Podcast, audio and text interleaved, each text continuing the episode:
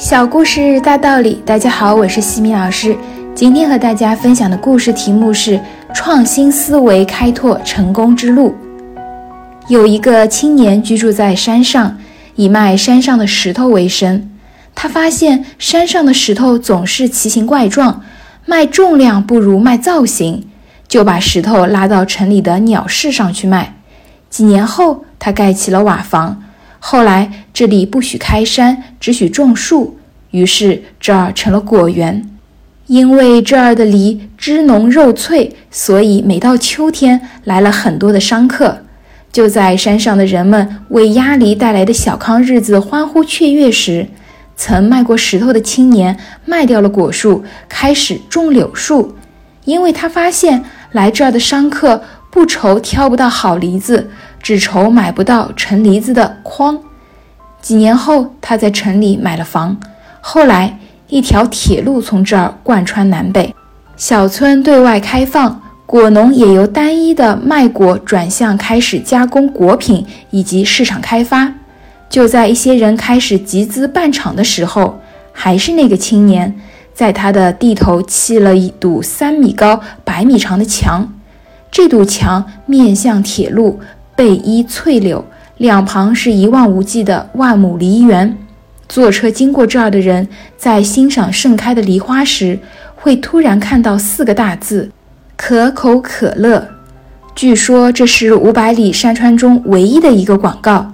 那堵砌墙的主人凭这堵墙第一个走出了小村，因为他每年有四万的额外收入。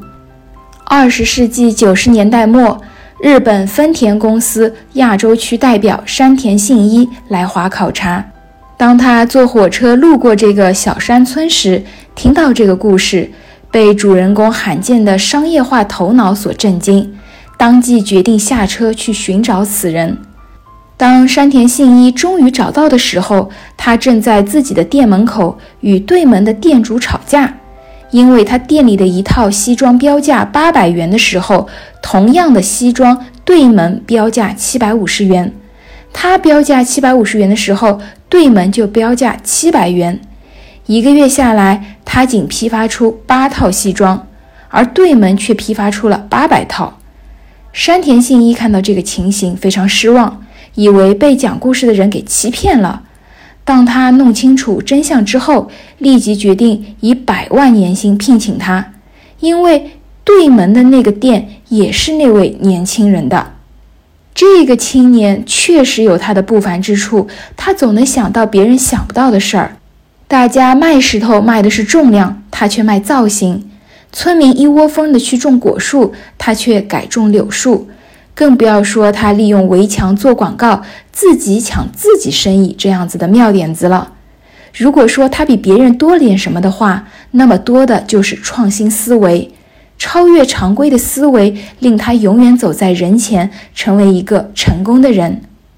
成长箴言：我们在思考问题时，总是在绕着常规的思路打转，很难从中脱离出来，结果总是在踏着别人的脚步前进。只要你能够打破种种思想的束缚，你就能够做出别人意想不到的事，成为竞争的胜利者。今天的故事就分享到这儿。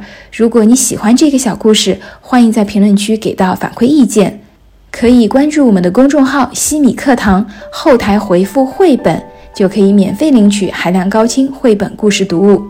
感恩你的聆听，我们下次见。